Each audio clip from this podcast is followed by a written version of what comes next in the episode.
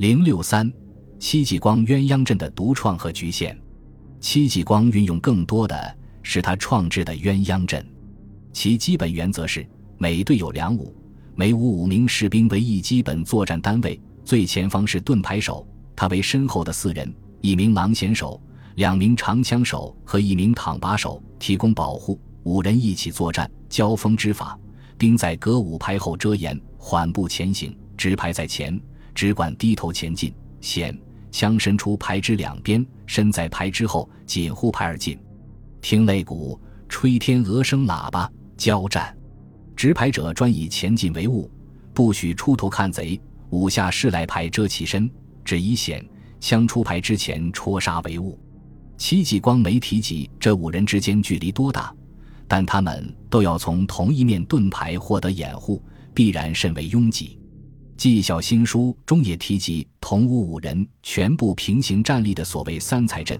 但没有详细说明这种队列的用处，大概是应付某些特殊情况，如需要拉开较宽的正面，但不会有太激烈的战斗，如围猎、搜山等。当代研究者使用《纪晓新书》时需要注意，鸳鸯阵中哪些是因袭已久的步兵战阵传统，哪些是戚继光本人的独创。与以往史书中的战例及兵书著作相比，戚继光鸳鸯阵的创新之处，就是他重视最基层的五人伍和十二人队，每个伍都有盾牌手、兼用腰刀、狼弦手、长枪手、躺把手四种战士，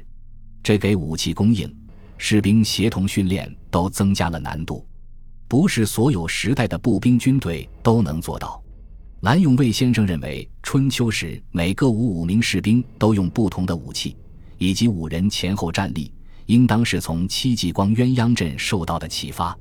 但鸳鸯阵在很多方面是没有先例的，有其时代和地理特殊性。首先，鸳鸯阵的基本训练原则是以多打少，全五五人只能同时对付一到两名敌军，盾牌手提供掩护，狼弦手干扰敌军。两名长枪手分别保护盾牌手和狼弦手，并承担刺杀敌军的主要职能；唐把手则防备敌军突入过境。